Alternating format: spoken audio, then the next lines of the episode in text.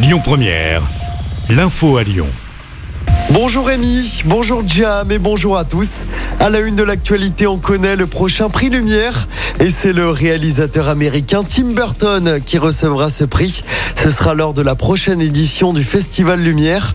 Le réalisateur américain sera à Lyon du 20 au 23 octobre et il recevra le prix Lumière 2022. Ce sera le vendredi 21.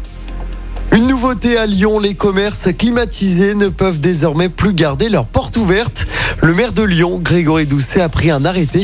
À compter d'aujourd'hui, concrètement, les commerces qui utilisent la clim ne sont plus autorisés à maintenir leurs portes ouvertes pendant que leur système de clim est en fonctionnement. Récemment, dans la région, la municipalité de Bourg-en-Bresse avait également pris une telle décision.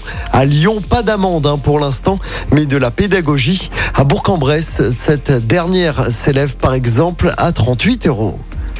Double vigilance météo pour le Rhône et la métropole de Lyon. En plus de la vigilance orange canicule, notre département a été placé en vigilance orange aux orages pour cette deuxième partie de journée. De la grêle et des vents violents sont attendus selon Météo France. Un incendie hier en début de soirée sur la commune de Granderie dans le département.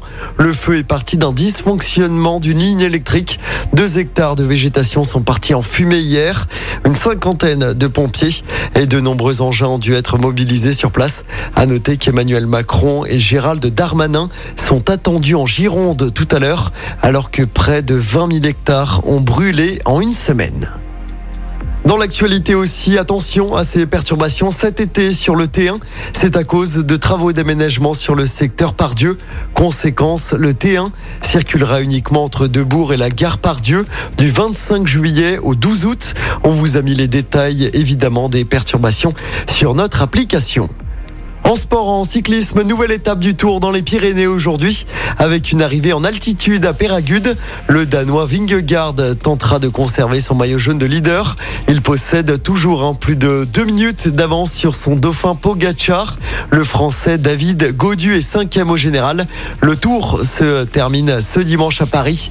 Et puis en football, du côté de l'OL, Nicolas Tagliafico devrait passer sa visite médicale aujourd'hui ou demain. Le latéral gauche de l'Ajax devrait signer pour trois saisons. L'OL débourserait environ 4 millions d'euros pour s'attacher les services de l'international argentin aux 40 sélections. L'ancien capitaine de l'OL, Léo Dubois, devrait quant à lui s'engager rapidement avec Galatasaray. Écoutez votre radio Lyon Première en direct sur l'application Lyon Première, lyonpremière.fr et bien sûr à Lyon sur 90.2 FM et en DAB+. Lyon Première